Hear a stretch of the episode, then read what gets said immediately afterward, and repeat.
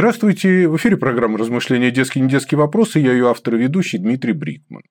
В нашей программе ответы на простые и незамысловатые детские вопросы ищут простые и незамысловатые взрослые.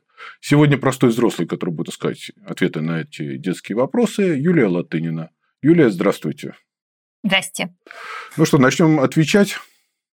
Попытаемся. А, вот сходу быка за рога. У нас есть такие вопросы Вопросы настоящие, вопросы непридуманные, вопросы детские. У меня не детских вопросов нет. А, есть вопросы, которые задаются из передачи в передачу, а есть вопросы, которые задаются редко. Сегодня будут и те, и другие, но, как правило, начинаем мы с каких-то традиционных. Э, Где День... вы таких детей берете? Э, как сказать, четырех сделал я. Но это, но этих детей. Но... Вот зачем люди рождают, рожают детей. Вы, на самом деле, это таки, это таки да. Знаете, я всегда говорю, что когда я где-то вот что-то, ну, там, какие-то презентации делаю, я всегда говорю спасибо своим родителям, спасибо своей жене, и всегда говорю спасибо своим детям. Э, ю, спасибо Юля, э, кстати, Юля, Спасибо, uh-huh. Юля, Даник, Майя, Миша. Вы меня много чему научили. Дети меня много чему научили, и в том числе этим вопросом. Ну, и Льюиса Керролла чему научила Алиса? Так, Юля, сегодня отвечайте на вопросы вы. 9 лет, 9 лет девочка. А что такое совесть? Совесть – это то, чего нет у Лукашенко и других диктаторов. А что такое совесть?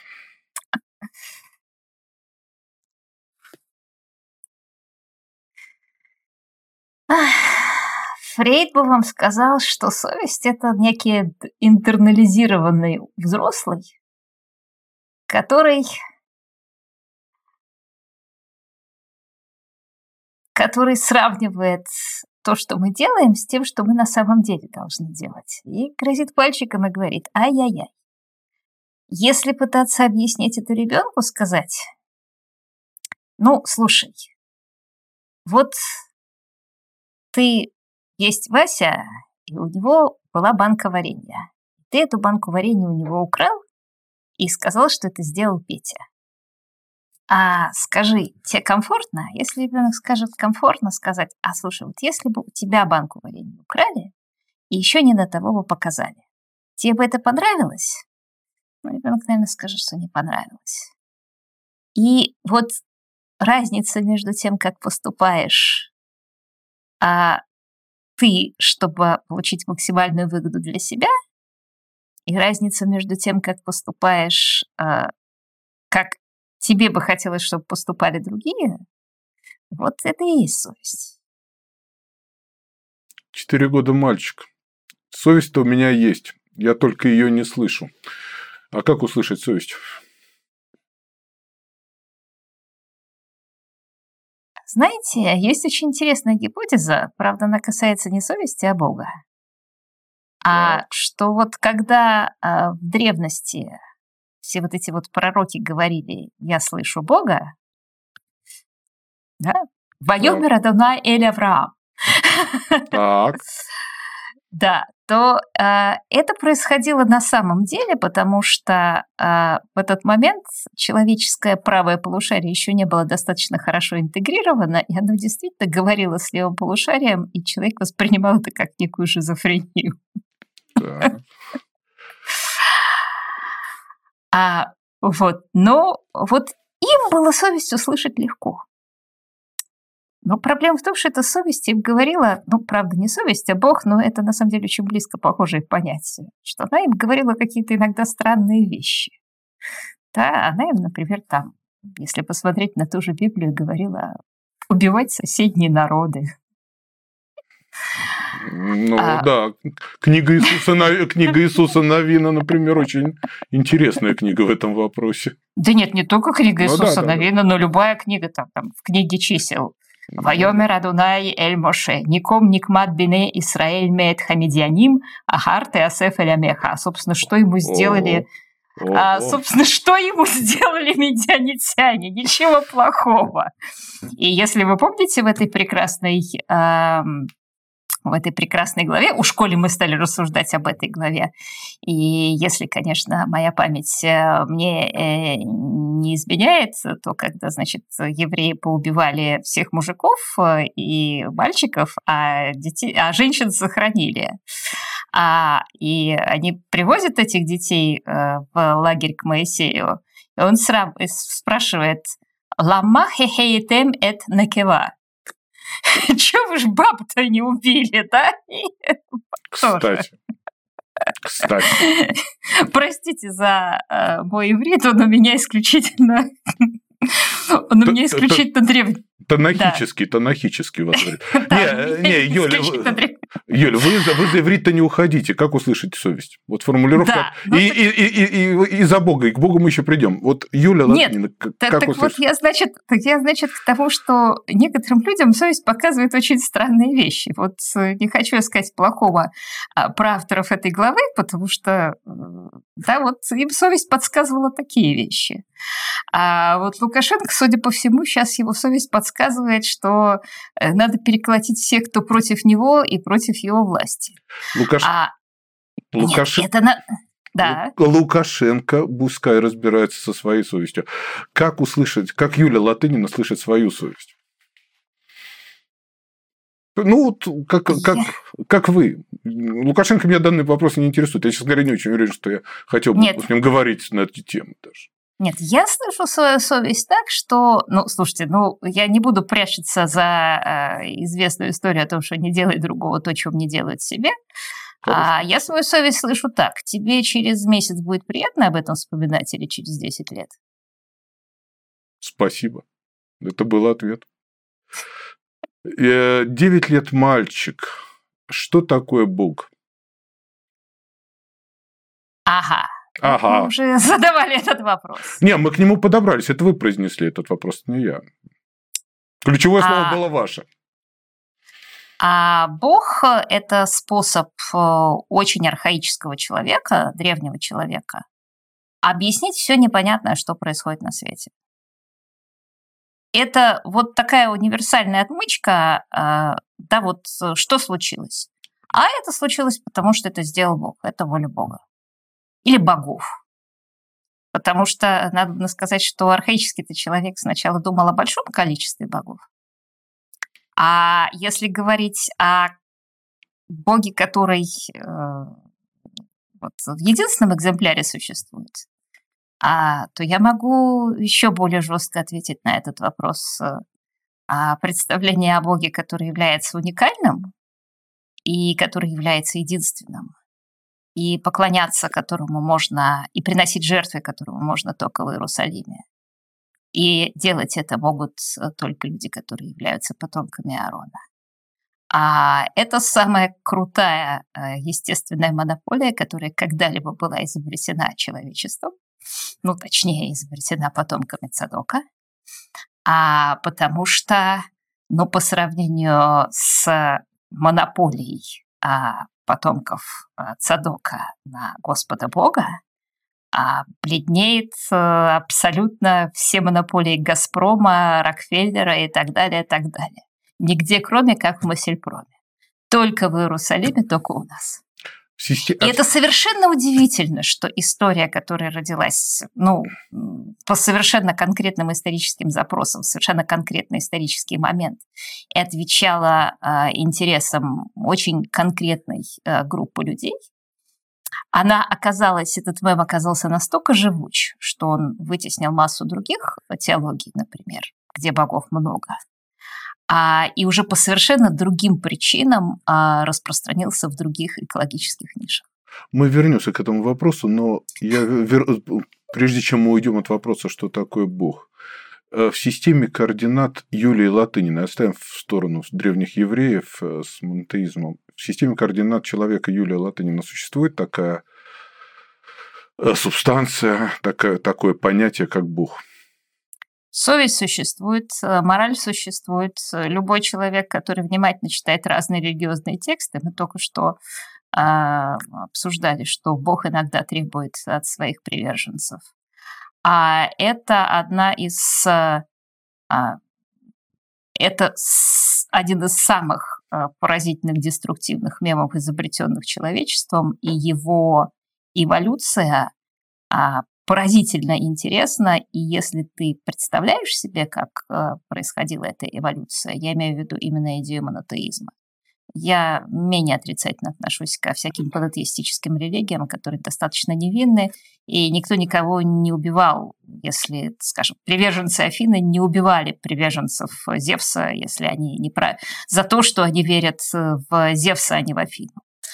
А, так вот, идея монотеизма, а, если ты представляешь, как она развивалась, а, тебе как-то очень легче переносить все современные фейки типа когда нас пугают там, всякими ГМО, глобальными потеплениями, а, ты понимаешь, что человечество это проходило в гораздо большем масштабе. Вам эта дефиниция нужна или нет? Лично. Нет. нет. Мне эта дефиниция исключительно интересуется э, для... Э, потому что, как я уже сказала, человек, который понимает, как э, развивалось понятие Бога, а он а, очень скептически относится к... Эм, а, да, он может сказать э, вслед за пророком, который называется Кахелет, «Эн холь хадаш нагид хашамиш». Куэлит, ну или экклезиаст. Книга Экклезиаста или проповедника Куэлит, который переводится, собственно говоря, как практически нет такого дословного перевода, но Куэлит э, проповедующий, ведущий собрание, ведущий собрание. Да. Ничего, ничего нового нет под солнцем. Хорошо. Давайте, давайте нырнем дальше, э, раз ничего нового нет под солнцем. Э, ну, раз уж мы дошли до этой темы, знаете, есть вопросы, которые лежат долго и честно ждут своего героя. Есть вопросы, которые задаются часто, вот, э, есть которые лежат долго. Этот вопрос, если я не ошибаюсь, я его не задавал ни разу, хотя лежит достаточно давно. Просто некому было. Вам задам. 14 лет мальчик. Существовал ли действительно Иисус? Существовал. Я как Иванушка бездомный. Я считаю, что Иисус существовал, но был очень плохим человеком. Почему? А, потому что, собственно, даже если внимательно прочесть э, Евангелия, которые составлены бесспорно его сторонниками и, более того, адвокатами, которые пытаются его отмазать, а, то из них легко заметить, что, ну, например, этот человек а, а, поднял мятеж, поднял мятеж под абсолютно миллинаристскими лозунгами, которые мало отличались от тех лозунгов, которые сейчас проповедуют э, всемирный халифат и прочие прекрасные люди. А, он обещал своим сторонникам золотые троны и вечную жизнь, физическую вечную жизнь. Он обещал им во сто крат э, более домов э, и стад э, при жизни этой. А он обещал, что они сядут на золотые престолы и будут судить весь Израиль а, и будут судить всю землю. А, и, честно говоря, это не тот род обещаний, которые дают хорошие люди. И я не думаю, что с настоящим Иисусом было бы приятно встретиться в любой эпохе. Я думаю, что сейчас очень много таких Иисусов вот бегало в Сирии. Иисус это собирательный образ или, или образ все-таки и такой единый человек, который потом трансформировался? Нет, это был совершенно конкретный исторический персонаж. Это был э, воинствующий иудейский миллинаристский пророк. Собственно, в том, что я говорю, нету никакого Э, вот именно в, э, вот в этом моем тезисе нет абсолютно никакой новизны. Этот э, тезис в том или ином виде звучал с XVIII века, а, потому что, еще раз, если вы внимательно прочтете Евангелие и увидите и подумайте о том, что описывает эта картина. Человек, который въезжает в город как мессия на осле, и люди кричат ему «Царь Израиля» и кладут под ноги ветви. А потом а, этот человек направляется к храму и устраивает там, а, что в лучшем случае может быть названо погромом, а в худшем случае это, скорее всего, попытка овладения храмом, потому что, ну, как вот Иисус, мало того, что опрокинул стол и менял, так он не, не позволял, чтобы кто-нибудь пронес через храм какую-нибудь вещь. А храм, э, ну вот, слава богу, жителям Израиля недалеко, надо съездить, чтобы посмотреть на храмовую гору. Это такое достаточно значительное пространство. Э, тем, кто живет от Израиля дальше, я могу сказать, что это приблизительно две трети э, площади Московского Кремля, если я не ошибаюсь. А, там 200 человек надо было, чтобы закрывать ворота. А чтобы как-то контролировать даже двор язычников, если все это происходило на дворе язычников, а надо было иметь э, очень хорошее подразделение, потому что была храмовая стража, ее надо было прогнать. А, и не то, что не будем говорить о таких страшных современных странах, как э, там, какая-нибудь Беларусь или Россия, а, но я думаю, что Учитывая значение храма а, центральное и тот факт, что это был не только религиозный, но и просто-напросто укрепленный центр, я напомню, что во время Иудейской войны зелоты постоянно брали храмы, и, собственно, несколько раз он переходил в руки, в руки разных фракций зелотов. А, как правило, это как раз тоже совершалось или на Пасху, или на праздник несения дров, когда они незамеченные могли э, войти в храм с оружием э, под одеждой. А, так вот, а, ну, представляете, кто-нибудь, я не знаю, там, Белый дом захотел бы взять, потому что в Америке, я думаю, что это бы тоже было не совсем конституционно. Так что в этом смысле, когда Пилат э, распял Иисуса, там были совершенно конкретные римские законы, которых он нарушил. А, некоторые из них могут казаться нам слишком жестокими, а, например, закон об оскорблении величества, что Иисус был провозглашен царем без э, ведома э, текущего императора, в данном случае Тиберия. Но, во-первых, это был закон, а, конкретный, который Иисус э, нарушил. А во-вторых, ну, собственно, любой человек, который с помощью... А, мы не знаем, сколько было сторонников вооруженных у Иисуса в этот момент, то вот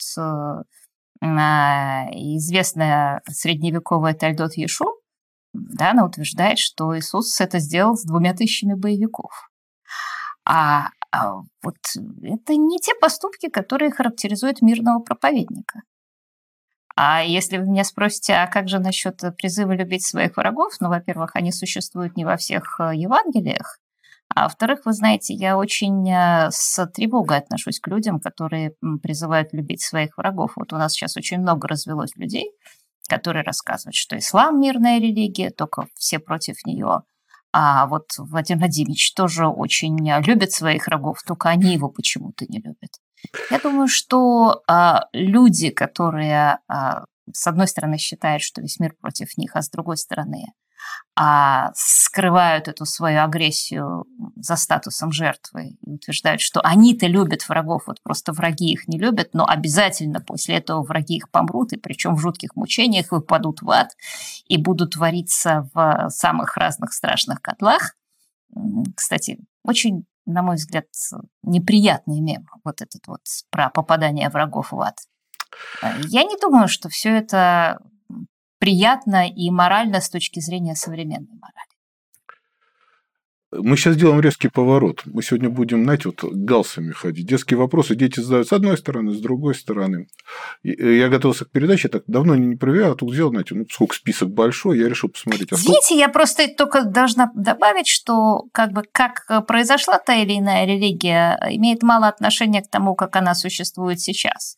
Потому что понятно, что сейчас христианство, которое выдохлось, э, оно не имеет ничего общего с тем воинственным христианством, а которая уничтожила в значительной степени Римскую империю, которая жгло людей на кострах а, и так далее, так далее. Сейчас это очень мирная религия, которая на пенсии а, по сравнению с некоторыми другими.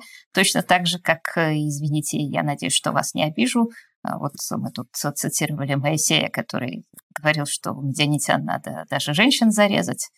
А, ну, современный иудаизм мало имеет к этому отношения. Ну, слава, славьте Господи, что мало, что мало имеет. То есть дело, дело не в том, что написано в какой-то книжке, дело в том, как люди сейчас относятся к этой книжке. Резкий поворот. Резкий. 6 э, лет, 10 лет, 15 лет э, мальчик, девочка, 34 года мальчик. Э, что такое любовь? А любая или мужчина к женщине?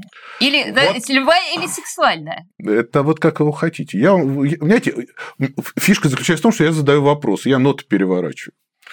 А дальше Окей. интерпретируйте как хотите. Можете так, можете и так, и так, как вам удобно. Что такое любовь? Определя... Любовь это... Формулу любви дадите. Любовь – это когда ты ставишь кого-то выше даже себя. Ты же ведь себя к себе хорошо относишься. А и для себя ты многое готов сделать. Вот если для того кого-то, для какого-то человека ты готов сделать больше, чем для себя, причем значительно больше, чем для себя, это значит, что ты его любишь. Один восьмилетний мальчик... Поэтому иногда, к сожалению, есть э, глупые люди, которые а, готовы больше, чем для себя, сделать для государства. Тогда они любят государство, царя, отечество и прочее. Ну так прочее. что же, это что же Бога! Любовь? Это что же любовь? Это тоже любовь, но это может приводить к страшным последствиям. Любовь и к человеку тоже может приводить к страшным последствиям. Вот восьмилетний мальчик, например, задав этот же вопрос, он сам себе и ответил. Дивная формулировка, просто процитирую. Любовь – это самое сложное для мужчины. Восемь лет мальчик сказал. Ну, прекрасно, а для женщины? Не знаю, не знаю. Мальчик сказал. «А, шесть лет девочка. А что любит любовь?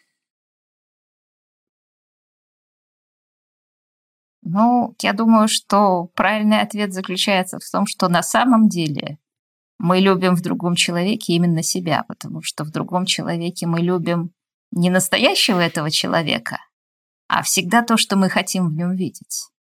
И, собственно, э, любовь может кончиться очень часто в тот момент, когда мы понимаем, что тот человек, которого мы себе рисовали, это не такой, как тот, которого мы рисовали. Э, у меня сейчас блок вопросов из серии «Что?». Я вот сейчас, я просто начал говорить, я подсчитал, у меня сейчас в списке 220 э, вопросов, которые начинаются со слова «что?». Но я столько не буду задавать. А есть кто-нибудь со слова «кто»? Есть, есть кто, есть зачем, но вот что это рекордсмен, конечно. Почему, почему дальше меньше? Почему там 190 что-то такое было? 9 а, лет мальчик, программный вопрос передачи. Что такое талант и зачем он дается людям?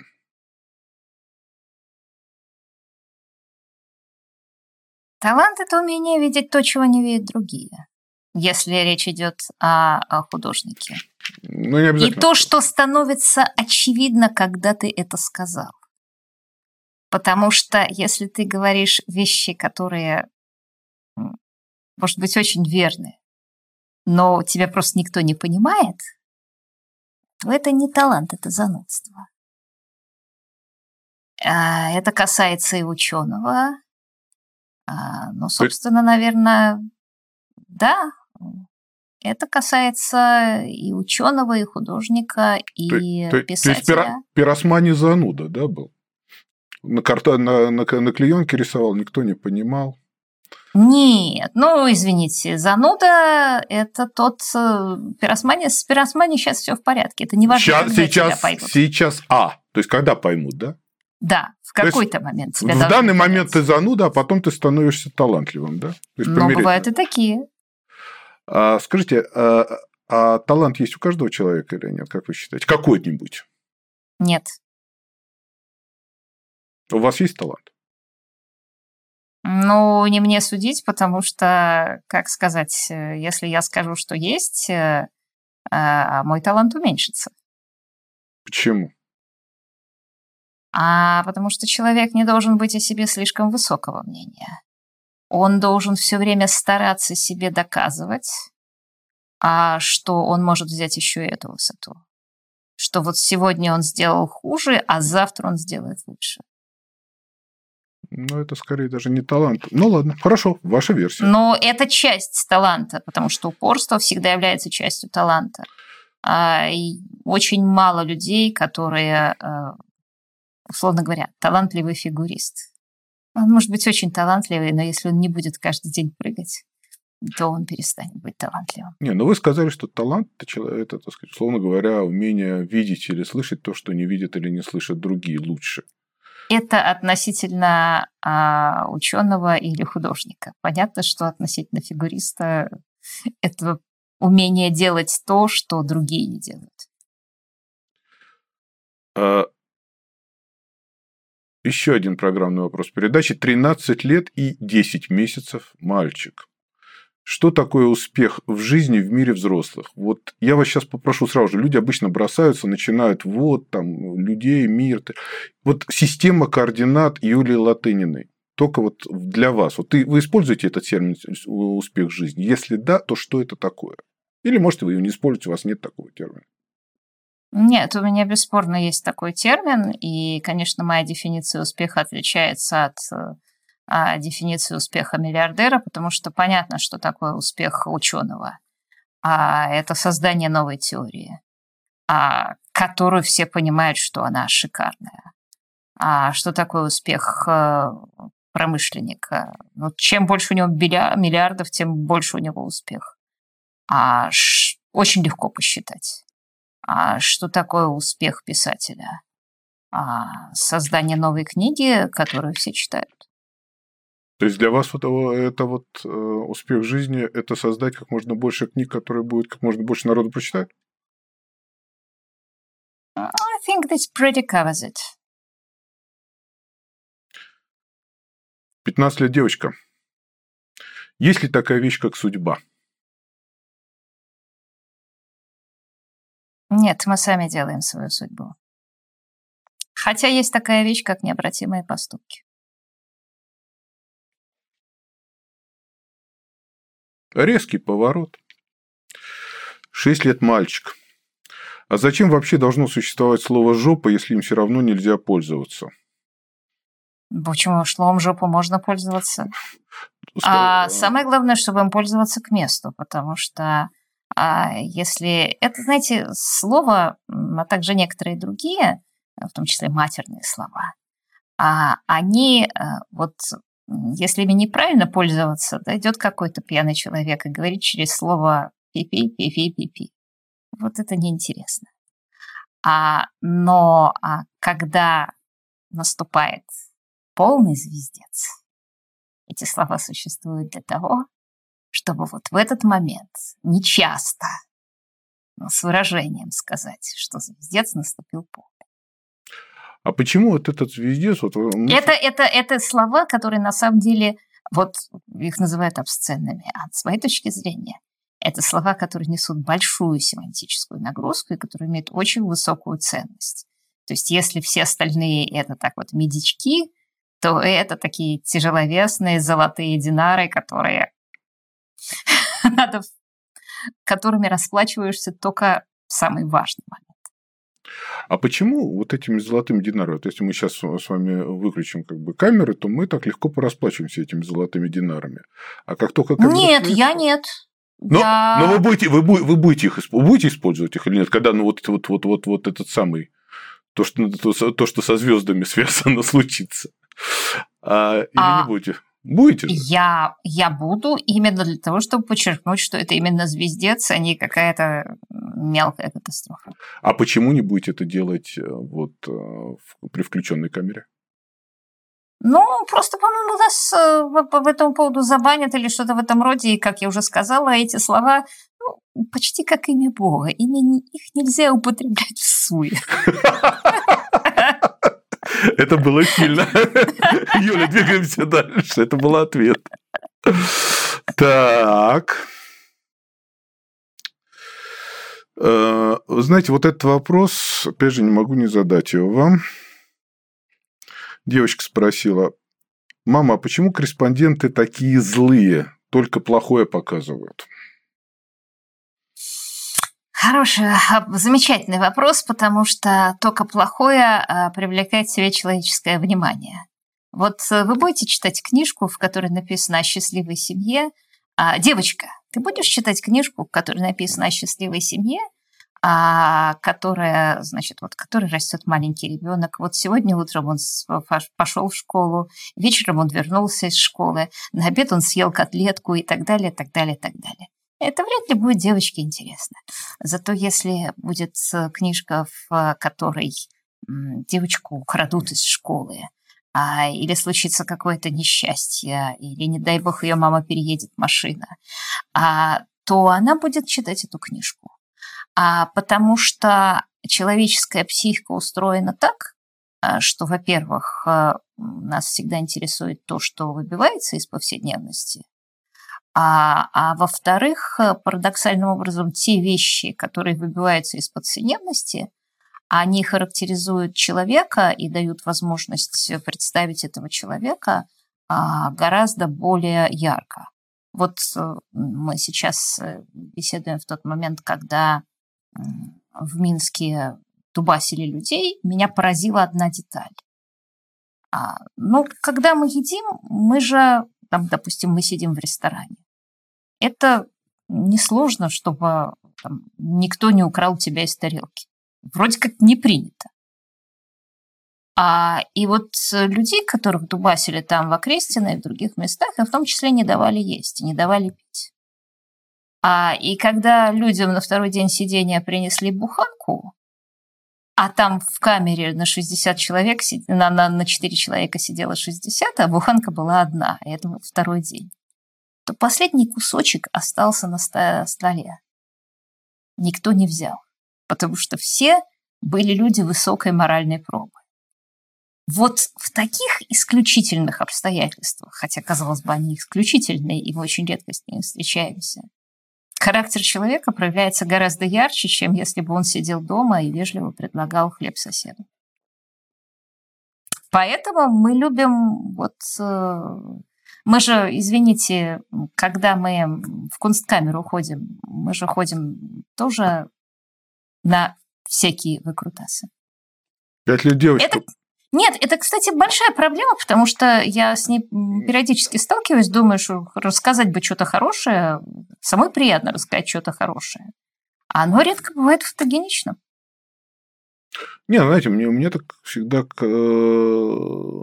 Это зависит от того, как, на какую волну ты сам сел.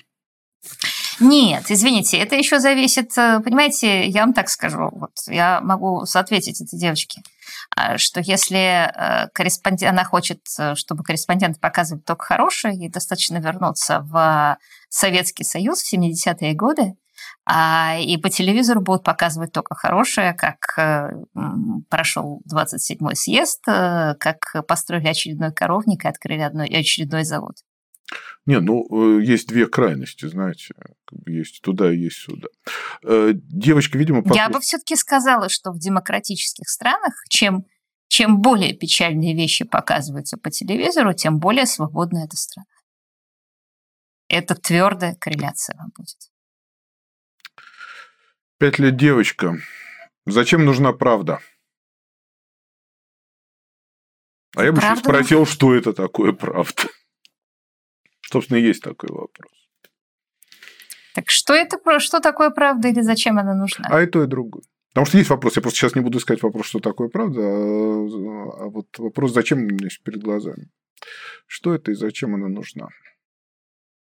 А что такое правда и что такое истина, это я бы, конечно, не могла удержаться от того, а, чтобы ответить, чтобы... От... Помните, Иисус, э, вы помните, Пилат спрашивал, что такое истина? Да, да, да. Ну так вот, гностики бы вам ответили, что истина – это одна из восьми ионов и называется Алитея, обитает в царстве Барбела. Так, ну... А, ну, значит, если мы... Ну, ладно, вот гностик, а, вы, ну, если вы гностик, отвечайте так. Если вы Юлия Латынина, Нет, отвечайте. Ну, вы же видите, что я не... Как, какой из меня гностик, как Но... из говна пуля. Хорошо.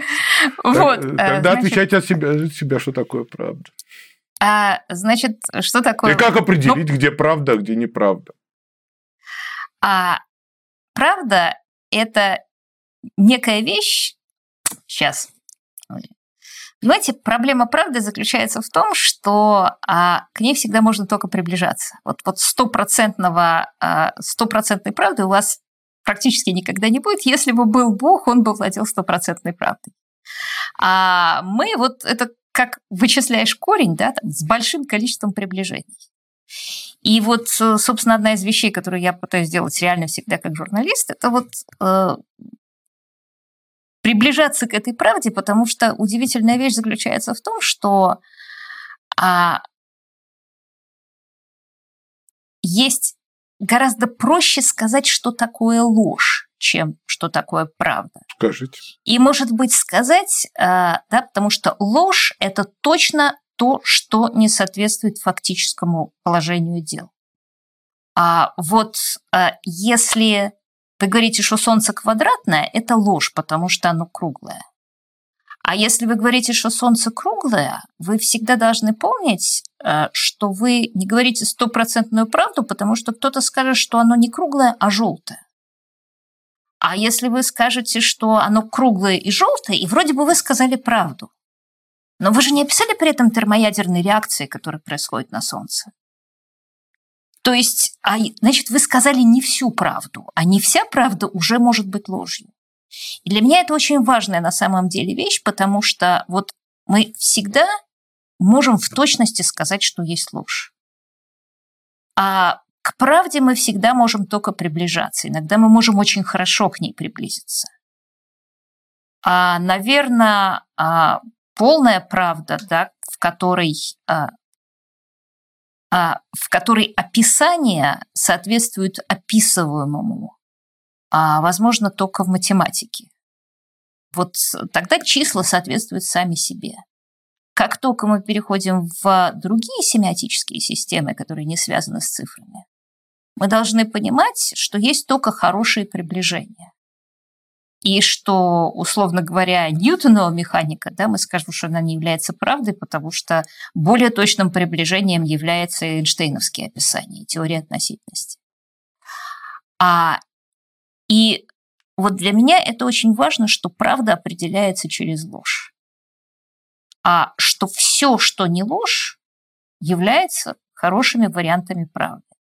А что такое ложь, на самом деле значительное количество людей должно понимать на уровне вот того самого предмета, о котором говорил мальчик, который называется жопа.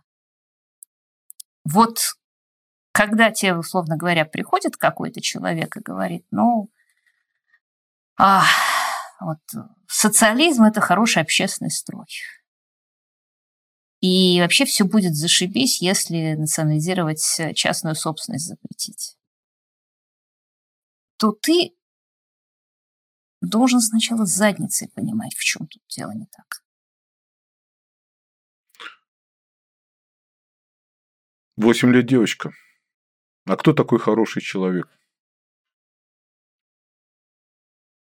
Опять же, можно э, вот идти от обратного и сказать, что хороший человек – это тот человек, который неплохой. Это, хороший ответ. Нет, это на самом деле хороший ответ, потому что... Ну, нет, нет, я не а, Нет, потому что хороший человек, э, да, может быть высоким, может быть низким. А хороший человек может быть серьезным, может быть а, а, не, смешливым. Он может быть грустным, он может быть веселым. То есть вот. Но для, для Юли, для Юли, я все время свожу вот в систему координат Юлии. В системе координат Юлии, где заканчивается хороший человек, начинается плохой. Одна из самых серьезных для меня грехов – это ложь. Очень не, люди, люблю, не люблю людей, которые врут и манипулируют. А вот э, Бродский сказал, что варюги мне милее, чем кровопийцы. Вот э, до какой-то степени для меня люди, которые врут и пытаются манипулировать моими словами и моими мыслями и совершать насилие над э, моей головой, для меня, может быть, еще даже не хуже, чем а, а, люди, которые, не дай бог, проливают кровь. Ну, то есть это как бы совсем плохо, но вот я очень нервно вздрагиваю. Наверное, это все-таки э, история, люди, которые пришли из СССР, я думаю, что они должны быть ранены историей с лжой. Можно ли врать, нужно ли врать, и врала ли ты когда-нибудь мама? Девочка спросила. Вот я где-то читала, что человек э, в среднем врет там чуть ли не 8 раз в день на каких-то мелких вещах. А, вы, а как? А Юля, вы столько, столько врете? Да? Вот Юля, Нет, есть... вот я много раз себя контролировала, что я вру... Наверное, я должна похвастаться, я так надеюсь, что я вру исключительно редко. Я довольно часто могу ошибаться, особенно в своих публичных выступлениях. Это запросто. А вы признаете свои ошибки потом? Если ошиблись? А, как э, я стараюсь это делать. Или я стараюсь это делать, я стараюсь э, объяснять, почему я ошиблась.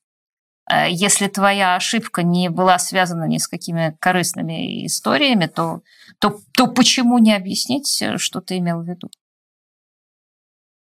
Как раз это гораздо, с моей точки зрения, выгоднее, чем а, а, прятаться и говорить, я этого не говорил, меня не так поняли. А, вот это вообще очень важный момент, потому что если а, ваша ошибка была корыстной, то есть, условно говоря, вы а, там, вам кто-то приказал так думать, а, то когда вы опозорились, а, вы начинаете изыскивать э, способы объяснить, почему это на самом деле все равно так, а, как вы сначала солгали. А если вы честно ошиблись, то у вас нет ни перед кем никаких обязательств, вы говорите, ой, бабочки мои, смотрите, как я влетела.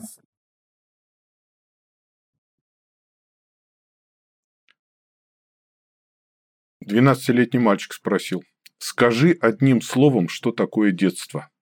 Только одно слово. Счастье.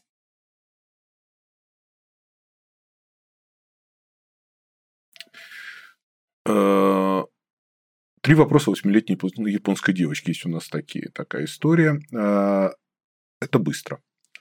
Э, я был в Японии, спросил, сколько тебе лет, мне было тогда 52. Она меня спросила, скажи мне одним словом, о чем ты думаешь всю свою жизнь. Одним.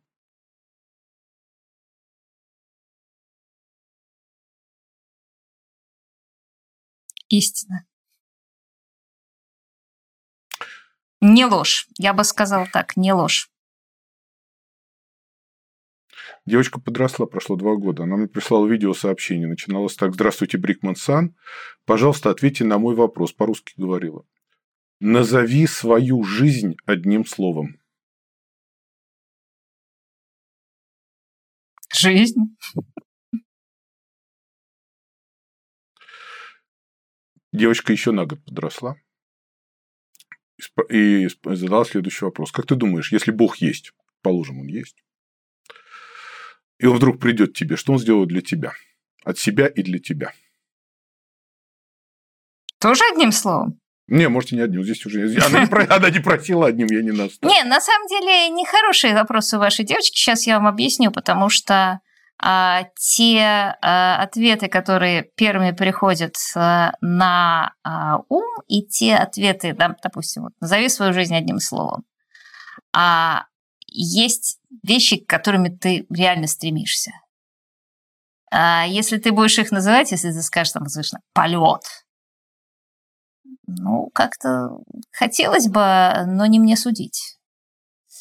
А... Она задавала вопросы, я же, не, не, я же их не фильтрую. Нет, я говорю, что в том-то и дело, что э, если э, отвечать э, вот, честно на эти... Э, э, хотя я могу сказать. Нет, я, пожалуй, могу сказать одно слово, которым характеризуется моя жизнь. Хочу. Хочу? Да. Видите, а вы говорите плохой вопрос. По-моему, прекрасный вопрос. На самом деле, я считаю, нет. что это, это прекрасный вопрос. Они просто, они непростые, но они... Э, нет, нет, они непростые, да. Что бы я сказала Богу? Нет, Попросила, не чтобы... чтобы... нет, нет, нет, нет, нет, нет. Не то, чтобы попросили у Бога. А вопрос такой, он придет, и он, если вдруг Бог есть, он придет, что он лично, он сам сделает для тебя. Не вы его попросите, а он посмотрит на тебя и что-то для тебя сделает. Нет, но одну секундочку. Для меня? Э, от себя и для вас. Э, нет, одну секундочку. Вот э, если Бог есть, то Он сотворил этот мир, а в котором есть, например, смерть, и в котором есть несчастье, и в котором столько крови, в котором столько говна. Он к вам а... пришел, он сейчас с вами, он сейчас не про мир. Вот вы сейчас лицом к лицу, как тот Моисей с Богом. И он вам может что-то сделать. Вы считаете, или, или ничего делать не будет для вас? А, ну, во-первых, а, мы же рассматриваем гипотетическую ситуацию. Ну, гипотетическую, да, Понимаешь, что а, гипотетическая? Да, потому что я боюсь, что а, э, я не верю, что ко мне придет Бог. По причине -то, по той же причине, по которой я не верю, что ко мне придет Санта-Клаус. А если бы Бог пришел ко мне, я его спросила, Боже, за что ты сделал жизнь, за что ты так не любишь этот мир, почему ты устроил его таким чудовищным способом? Почему ты устроил мир, э, в котором умирают двухлетние дети, а почему ты устроил мир, в котором есть смерть?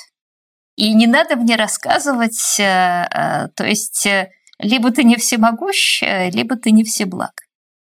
А у такого Бога, понимаете, конечно, если Бог устроил мир, то у меня впечатление, что этот Бог или страдал, как некоторые наши правители, шизофренией или паранойей, а, или он просто хотел посмеяться над человечеством, а, или он, допустим, его устроил и ушел далеко на покой. И забросил его, и сейчас где-нибудь курит бамбук. А, так вот, э, э, если что-то можно просить у Бога, то, конечно, это бессмертие, но для всех. Смерти? Бессмертие. Бессмертие для всех. Для всех. Бессмертие для... Да. О, вот тогда-то начнется самое страшное. Да, Стра... к сожалению, да, потому что Лукашенко получится тоже бессмертен. 12 лет девочка. Нужно ли бояться смерти? А попробуйте ее не бояться. Я не знаю, я спро... девочка спросила. У девочки был не очень хороший, такой не очень хороший диагноз. К счастью, все обошлось. Но она задала этот вопрос маме. Ну, я думаю, что мама ей что-нибудь соврала. Это был тот случай, когда надо было врать. Вы знаете, у меня вот сейчас просто вот здесь телефон. Ко мне вот сейчас пришло, пока вот мы с вами тут запускали передачу, вопрос. 51 год девочка. Для чего? 51? 51. Ну, бывает. Девочки же... Ну, бывает девочки 51 год. Бывает. А, кстати 50... говоря, о смерти, которую можно бояться или не бояться, вы понимаете, меня очень смущает то, что э, есть, конечно, и хорошие люди, которые не боятся смерти, но вот э, шахиды не боятся смерти. Меня пугают люди, которые не боятся смерти. И, конечно, религия и вот тот самый Бог, который мы обсуждали, одно из его главных э, назначений, это заткнуть вот этот вот страх смерти рассказами о том, что да нет, там после этого смерти э, да, там будут Елисейские луга, или будут а, а, или будет, или будет рай, или вообще будут всякие, да, там 72 девственницы известные, а, Правда, с девственницей может быть облом, потому что, ну, я не знаю, знаете ли вы, но все-таки Коран написан на арабском, который использует большое количество разных арамейских слов, и есть подозрение, что э, пророк Мухаммед имел в виду виноградины. А вот представляете, какой облом приезжает шахид, говорит, где мои 72 девственницы? Ему выносят блюдечко с виноградом. Ну, может, это... Говорит, стоило ли? Стоило. Так давайте вернемся к вопросу э, девочки 51 года. Вопрос, конечно, вопрос такой. Для чего к людям приходит старость? А это вот ровно тот вопрос, который я задала. Ну что за, за дурацкий мир создал Бог? Ну нафиг. То есть вы считаете, что, это, что все должны быть молодыми, молодыми, молодыми? Не, я считаю, что старость – это ужасная вещь, э, так же, как и смерть. То есть старость плохая, смерть ужасная. А, и было бы хорошо, чтобы она не приходила как можно дольше. Как в известной поговорке, лучше быть богатым и здоровым, чем бедным и больным. Старость приходит для того, не для того, а потому, что этот мир неправильно устроен. Вот поскольку Бога нет, то когда-нибудь люди этот мир устроят несколько более правильно, и она станет приходить несколько более позже. 14 лет девочка с мамой спорили, они там, а, мама говорит, ты все знаешь, ты все знаешь, он говорит, да, говорит, я все знаю, я только не знаю одного, как стать счастливой. А как быть счастливой, как стать счастливой?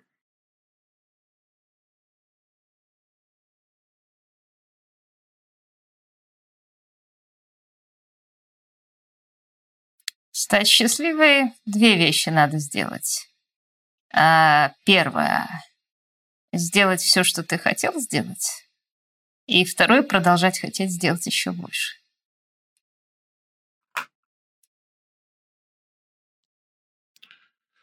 Мальчик спросил, почему нельзя залезть в фотографию? Представьте себе гипотетически, такое там хорошее, красивое слово, гипотетически. У нас есть возможность, у вас есть возможность сесть в машину времени. У вас в руках будет один фотоаппарат с одним кадром, вас, возможно, наезжать на один кадр, и на машине времени, ну, вы же, так сказать, много историй занимались, оказаться в какой-то конкретный исторический момент, не в какой-то исторической зоне, а в какой-то конкретный исторический момент, новейшей истории, древней истории. Сделать один кадр, увидеть это, фактически просто стать свидетелем этого действия и вернуться обратно. Куда Я вы думаю, вы скажете, вы скажете, исправить. Не, исправлять не надо. Давайте все-таки фотографию. Фотография она не исправляет, она фиксирует. У вас возможность стать свидетелем одного, одного какого-то исторического момента. Куда бы вы полетели? Не, ну слушайте, у меня много запросов. Я бы... Ну, дайте три. Ну, ну дайте три, так, еврейская щедрость. Три. Еврейская щедрость. Первый кадр. Город Иерусалим при царе Соломоне? Так. А, могу объяснить, да, потому что, судя по тому, что мы знаем сейчас из археологии, город Иерусалим при царе Соломоне был э, плохо укрепленной горной деревней. Да. И, э, скажем так, представление о золотом веке объединенной монархии несколько преувеличено. Я цитирую Израиля Финкельштейна, моего так, любимого. Так, так, так. То есть личное, мое, личное любопытство, да, на что был похож тогда город Иерусалим.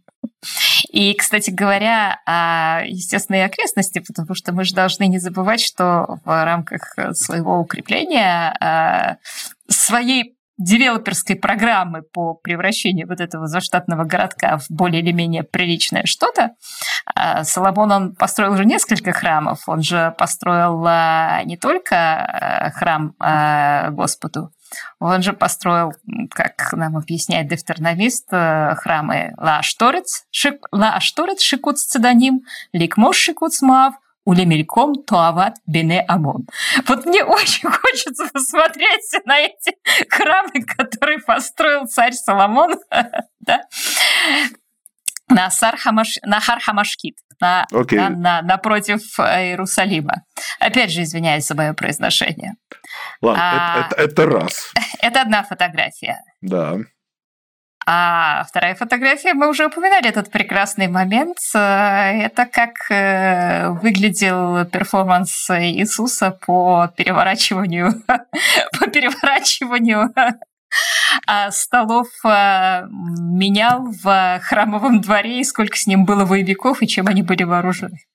Два. Я, я, есть другая, как вы знаете, есть много версий этих, этих переворачиваний столов, и они несколько там другие. Там есть и версия о о том, что это бы, собственно, не меняло, а люди просто сидели и продавали вот эти шекели, э, храмовые шекели. Храмовые шекели, да. конечно. Ну, это да, да, билетики. Нет, нет, стоп, стоп, стоп. Это и есть меняло, потому что там курс, извините, был, э, ну, как если вы там Э, начинаете менять э, валюту в 3 часа ночи. Э, да, условно говоря, в казино, то Хорошо. курс будет сильно завышен в пользу продавца, понятное дело. А, а мысль вот... не ушла, а третья.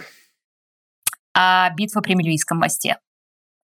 А, а, потому что, как известно, в 312 году, если я не ошибаюсь, в, или 13 вот сейчас я могу перепутать, давно этим не занималась. Э, Константин, согласно э, христианам, а, пошел в битву при Мельвийском мосте с э, вот этим знаком Ксиеро, значит, Христос сим победиши, перед этим ему явился Христос.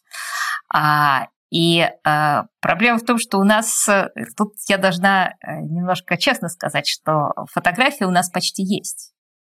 Она находится на арке Константина, воздвигнутой в честь победы, а, и на ней не видно никакого Иисуса, никаких ксейро, а на них видно, что воины Константина идут в бой со статуями Аполлона. А, но, э, тем не менее, одно дело фотография, которая на, на арке Константина, а другое дело, если бы я могла ее сама посмотреть, были ли там христианские знамена. Сейчас э, будет на иврите вопрос. Я на него не отвечу. Я вот если бы мне Тору сказали почитать. А там, в общем, как бы нет. На самом деле, э, нет, я потом переведу, естественно. Это просто единственный вопрос, который есть на иврите. Я оставил там очень красивая игра слов. Я, в общем, так задаю. Ну, тогда медленно, медленно задавайте. Я вдруг... медленно, да. Четыре года мальчик. Нешика зе нешик шельбанот. Ло. Ло. Нешика э, поцелуй это оружие девочек? Это вопрос. А, поцелуй это оружие девочек. Вайнашекло, вайхабекло. Вот это я зато помню, видите? Так нет, это у нас как бы сейчас, так сказать, такая вопрос, он, как ни странно, в последнее время стал такой очень в, в результате движений феминистических он стал как-то из абстрактного стал вполне, он стал наоборот как раз не странно, а очень понятно звучать, очень конкретно. Нет, ну а почему поцелуй, поцелуй не может быть оружием мальчиков? Они тоже прекрасно этим оружием владеют. Не знаю. Это какая-то, знаете, вот эта сексуальная дискриминация. Все, не трогаем Лучше, лучше даже не выпускать жены из бутылки. Нет, ну вот смотрите, как, какой, какой ужас у меня с ивритом. Я не понимаю современного иврита, да, но я зато легко могу вспомнить, что, допустим, в 29 главе Бытия, да, когда Лаван встречается с Иаковом, Вайхабекло, Вайнашекло, Ваевеэху Эльбето, Вайсапер ле Лаван, и Тхоль Хадеварим Хаэли. А как, вот а... как у меня! А какая ваша самая любимая фраза вот из Библии? Потому что я, я вот задаю вопрос, у меня есть, например, любимая фраза из Библии. Какая есть у вас? А, фраза или глава? Ну, лучше все-таки фразу. Ну, главу хорошо. Давайте глава, если глава. Ну, я обожаю историю, значит, когда вот э, Вайхи кашер закен Шамуэль, Ваясем эт банав шофитим аль Исраэль, Вайхи шем бено хагадол Юэль, Вешем мишнеху авия, шофитим бибершава. Помните, что было дальше? Нет, я не, помню. А, а, ну, значит, э, дальше... Э, а, да, да, дальше Бене Исраэль просит у Шамуэля царя.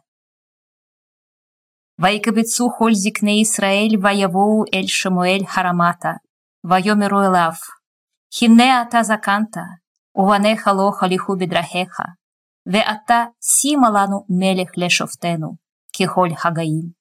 וירח הדבר בעיניו שמואל. ויתפלל אל אדוני, ויאמר אדוני אל שמואל, שמע בקול העם, בכל אשר אמרו אליך, כי לא אותך מעשו, כי אם אותי מעשו ממלוך עליהם. בכל המעשים אשר עשו, ביום חלתי מארץ מצרים עד היום הזה, ויעזבוני, ויעבדו אלוהים אחרים, ואתה המה עושים גם לך, ואתה שמע בקולם. אך כי העת תעיד בהם את משפט המלך אשר ימלוך עליהם. ויאמר שמואל אל העם השואלים מאיתו מלך, זה משפט המלך אשר ימלוך עליהם. את בניהם ייקח, ושם לו במרכבתו ופרשיו ורצו לפני מרכבתו, ושם לו שרי האלפים ושרי החמישים, ולקצור ולק, ולחרוש חרשו ולקצור קצרו, ולעשות כלי מלחמתו ואת כלי רכבו, ואת בנותיהם לקח לטבחות, לרקחות ולאפות, ושדותיהם וכרמיהם, וזיתיהם הטובים ייקח המלך ונתן לעבודיו, וכרמיהם יאסור, ונתן לעבדיו ולסריסיו, ואתם תחיו לו לעבדים. וזעקתם ביום ההוא מפני מלכיכם, אה, לפני אדוני מפני מלכיכם אשר בהרתם אתם, ולא יענה אדוני אתכם. וימנו העם לשמוע בקול שמואל, ויאמרו לו כי אם מלך ימלוך. Алену. Юля, это было... Я там кусочек, я кусочек сократила специально. Это было не жалко. А, а зачем вы учите иврит? Зачем вы учите, э, вы изучаете? Ну, я, я прошу даже... прощения, за, прошу прощения за мое произношение. Я знаю, что я сделала несколько ошибок. Это, это не принципиально, это не, это не важно. Вопрос, а для, для чего вам иврит? Вы же как бы не Ну, это простой способ... Э, нет, просто я, э, я много занимаюсь, как вы заметили, историей монотеизма. Ну, как я это могу делать без иврита? Ну, как я уже сказала, мой иврит не распространяется на самые то есть вам легче будет приехать в Израиль, общаться там в Нейбраке или где-нибудь в Меашарим, чем на, чем на улице, да? Я боюсь, что с Меашарим у нас будут теологические расхождения. Я, я подозреваю, что у вас, в общем, как бы с любой, с христианами тоже будет в христианском квартале, то у вас тоже будут теологические расхождения. Я боюсь, что в исламском квартале у меня тоже будут теологические расхождения. Ладно, давайте, давайте нырнем дальше. А, знаете, а вот этот вопрос, ну, как-то он вытек из этого. Девять лет мальчик. А что такое национальность?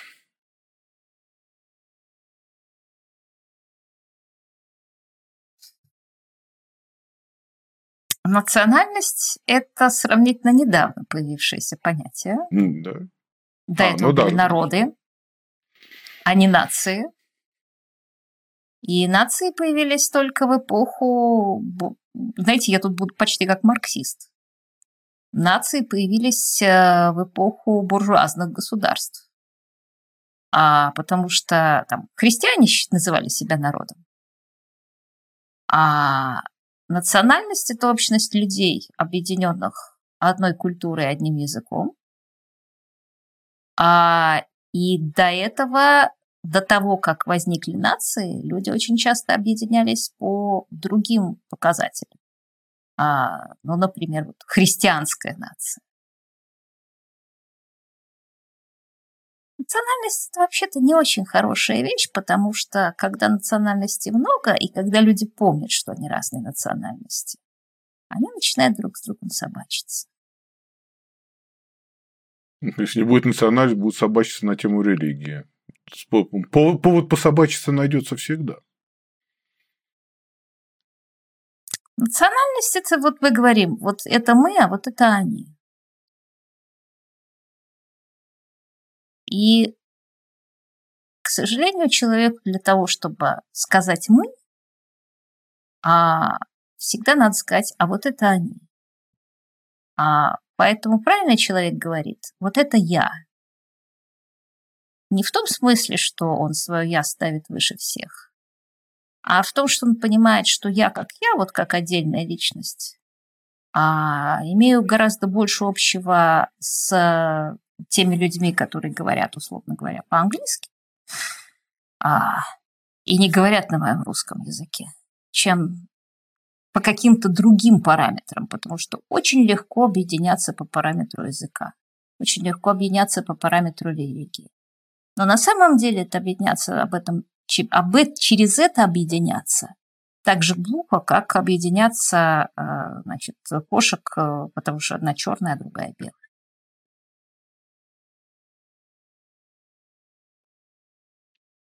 Девочка 4 года. Она перепутала слово, но красиво получилось. Девочка 4 года. Семь пяток во лбу – это больно. Она, видимо, имела в виду семь пядей во лбу. Умным быть больно, Юль? Как, сказал Куэлет. Но, как сказал Куэлет. Он сказал, во многом знаний много печали. Беру в каз, Беров. Беров. Дат ровкас. Вейос... Беров хокма ровкас. Веосиф дат. Йосиф махов. Знаете, какая, знаете, как, знаете, какая у меня любимая фраза из Куэлита? Ну?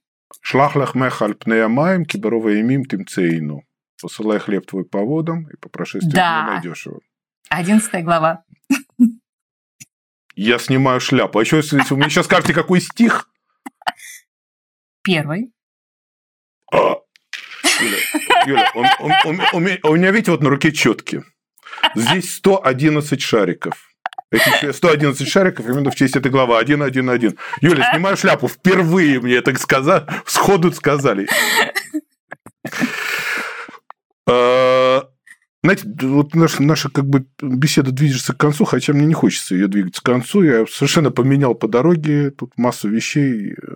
Мы не трогали политику, и слав тебе, Господи, что мы ее не трогали. Да, у меня достаточно места, где я Э, могу Да, трогать знаете, а вот давайте мы поговор- да- давайте, э, э, давайте сейчас исследуем такой вопрос, раз уж мы в такие дебри забрались.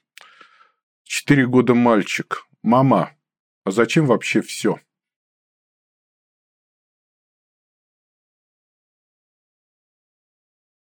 А потому что гораздо лучше, чтобы все было, чем то, что его не было бы. Вот представь, ответить мальчику, а ты хочешь, чтобы ничего не было бы?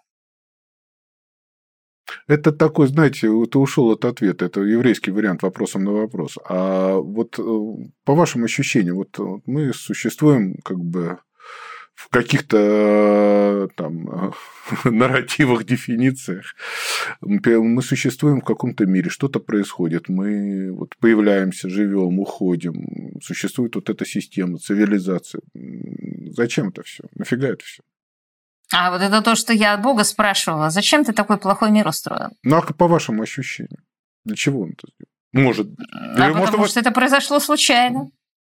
То есть это... А вещи, уст- устроенные случайным образом, оказываются устроенные глупым и несправедливым образом очень часто. То есть это случайно вся история? И смысла нету? Смысл в ней есть, э, смысл а, мы ей придадим сами, когда сами станем богами. Можно на этой последней фразе на секундочку остановиться поподробнее? Что вы имели в виду? Я имела в виду, что человечество, а, по счастью а, или по несчастью для себя, а, двумя качествами наделено. Вот что искупает вот все наши гадости, все наши глупости, всех наших Лукашенок, всех наших Путинах, да, все наши ИГИЛы и прочее, а, это наша способность познавать мир, и наша способность делать этот, наша способность делать этот мир лучше для себя, и наша способность делать этот, э, делаться лучше в процессе самим. Потому что если вы представите себе а, то, что было нравственностью и праведностью для а, 3000 лет назад, и то, что является нравственностью и праведностью а, сейчас в западном мире, то а, в общем, как ни странно, заметен большой прогресс. А, и этот прогресс, э, как ни странно, прямо пропорционален не тому, что пришел какой-то политик или что-то устроил. Этот прогресс прямо пропорционален двум вещам, что пришли какие-то ученые и чего-то открыли, э, в том числе, например, э, открыли много лекарств, чтобы люди могли избавиться от большого количества болезней, которые от которых они раньше умирали. А, и второе, что пришли какие-то промышленники и что-то произвели, и в результате вот э, мы с вами беседуем а, на расстоянии большого количества километров, так как будто мы находимся в одной комнате. А в библейские времена мы были, ну вот с Богом, правда, можно было беседовать, но вот там была прямая линия, а все остальные, всем остальным было беседовать друг с другом очень сложно. А, и а, человек э, постепенно, постепенно совершенствуется а, и с точки зрения своих технологий, а, и, как ни странно, с точки зрения своей морали, он, в общем, человечество становится значительно лучше. А, и есть надежда, что в какой-то момент а, это человечество а, получит ту власть, которую оно приписывало Богу. А главное, что в этот момент это человечество а, морально соответствовало этой власти. И чтобы оно употребило ее значительно лучше, чем вот тот гипотетический бог. Юль, мы подобрались к последнему вопросу передачи, и сегодня он будет э, странный. Обычно он первый. Правило, у нас последний вопрос, вот то, о чем мы сейчас с вами говорили. А первый вопрос, который я вам вначале не задал. А, только попытайтесь на него отвечать, пожалуйста, вот не так не за человечество, не за всех, а вот конкретно за вот э, человека Юлю Так Латыненко. я все время пыталась отвечать за себя. Я, да, ну, пытались. Ну, вот сейчас... Я вот, как-то, вас... я, знаете, не очень люблю людей, которые отвечают за человечество. Они, как правило... Опасные, опасные, опасные люди. Но да. так или иначе, э, вопрос очень простой. Три года мальчик. Все прогрессивное человечество.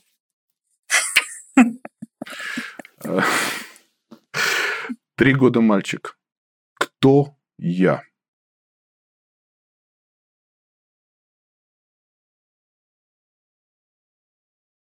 Homo sapiens. Это будет ответ?